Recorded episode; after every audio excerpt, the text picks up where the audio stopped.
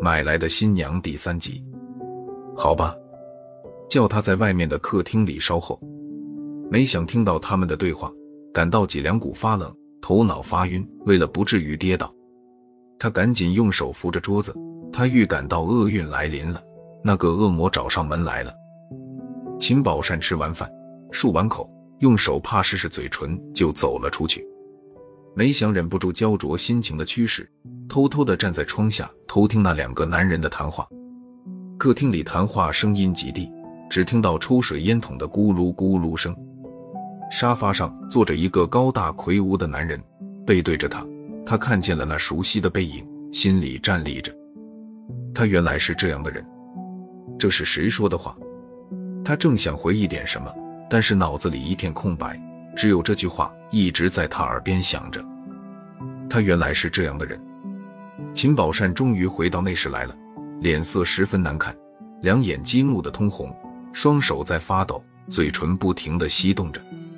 他冒火的眼睛盯着梅想，结结巴巴的问：“这这到底是怎么一回事？你认识外面这个周老板？”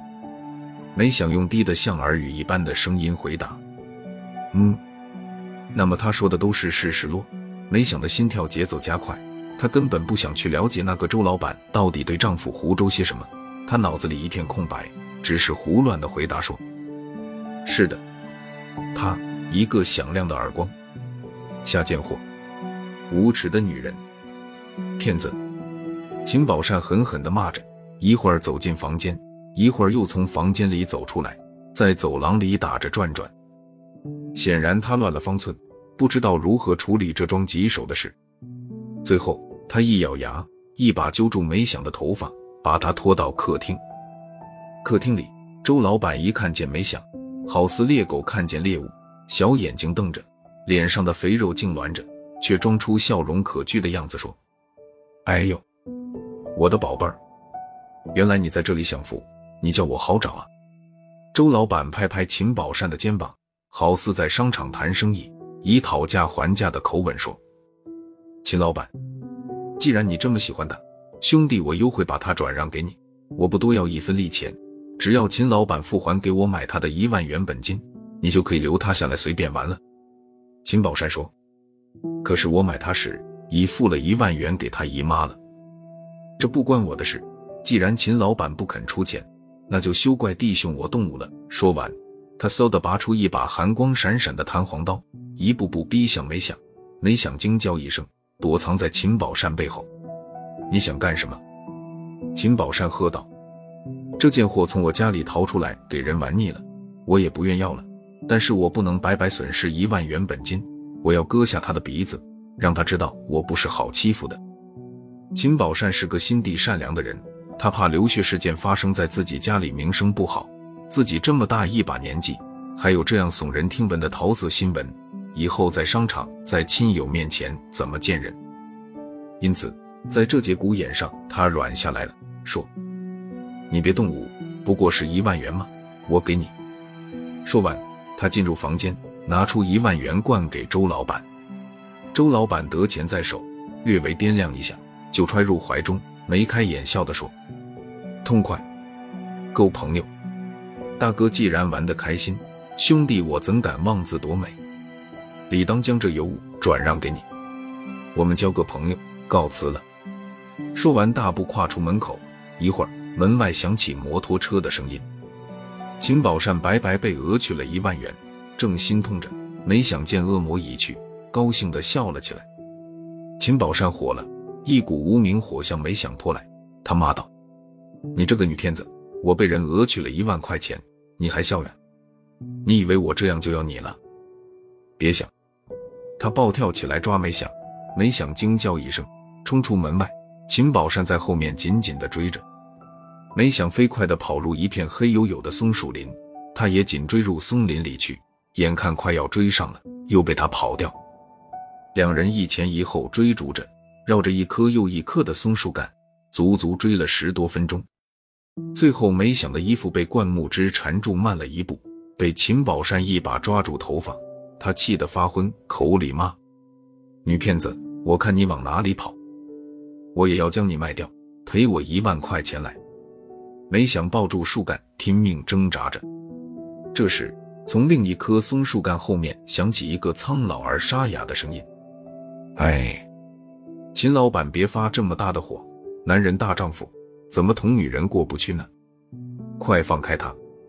这是没想的姨妈苏达米的声音。原来她一直暗随着他们，并躲在大树后面观看这场人间闹剧。秦宝善勃然大怒，骂道：“你这个老巫婆、拐子婆，害人真不浅！都是你从中搞的鬼！你快出来，跟我到派出所去说清楚！”他刚说完，从松树后面转出一个汉子。秦宝善一看，此人黝黑的脸，高高的颧骨，尖下巴。小眼睛，这不是梅想的姨妈吗？怎么现在变成一个汉子了？苏达米阴阳怪气地说：“秦老板，难道你就不认得姨妈了吗？”秦宝善才恍然大悟，原来梅想这个姨妈是这个汉子男扮女装扮成的。秦宝善骂道：“哦，原来你是条汉子，却男扮女装出来骗人钱财，你也得跟我上派出所去。”苏达米毫无惧色走过来，大咧咧地说：“去派出所就去派出所，上法庭我也不怕。到了那里没有你的好果子吃。你现在瞎嚷嚷点什么？难道还怕乡亲们不知道你的劣迹？劣迹？我有什么劣迹？你恶人先告状，你想干什么？我能干什么？梅想是我的妻子，她被人贩子骗到此，卖给人做老婆，受尽凌辱和摧残。”我历尽千辛万苦才找到他，不信你看这个。说完，他从怀里取出一张纸，展开打亮打火机照着。秦宝善一看，原来是一张结婚证，证书上贴着梅想和他的照片，白纸黑字，大红的公章赫然在目。秦宝善心虚了，说：“你现在想怎么样？我能怎么样？我一个贫困山区老实巴交的农民，只能到法院去大哭大闹。”控告你仗着几个臭钱为富不仁，勾结人贩子，奸占我妻子。不，这不是事实。没想是你自己卖给我的，我已经付了一万元给你了。哟，这么说你还蛮有理力。你有了钱就可以不顾国法购买人口。你这歪理敢上法庭让法律辩论吗？看社会舆论同情谁？我是一个被害者，我说我被你搞得妻离子散。老母亲因为媳妇被拐而自杀，我要所有的人都知道你是条老色狼，自己一大把年纪还奸占人家年轻的妻子，让乡亲们戳着你的脊梁骨，骂你是现代的黄世仁，为富不仁，仗着有几个臭钱欺压穷人，看你还怎么做人。至于说我卖了没想收了你一万元身价钱，谁看见了？你能拿出凭据来吗？当时我开发票给你了。没想是跟他姨妈进村到你家的，这是全村人都知道的事实。你你说我现在该怎么办？很简单，你再给梅想三万元，作为青春损失费，我们两清。今夜我就将他带走。至于你为他所花的钱吗？我看也值。白发伴红颜吗？人生有几回？人家还千金买笑呢。人生在世，草木一春，你有这么多钱。不享受享受，要钱干啥？你就全当上了一次高级夜总会吧。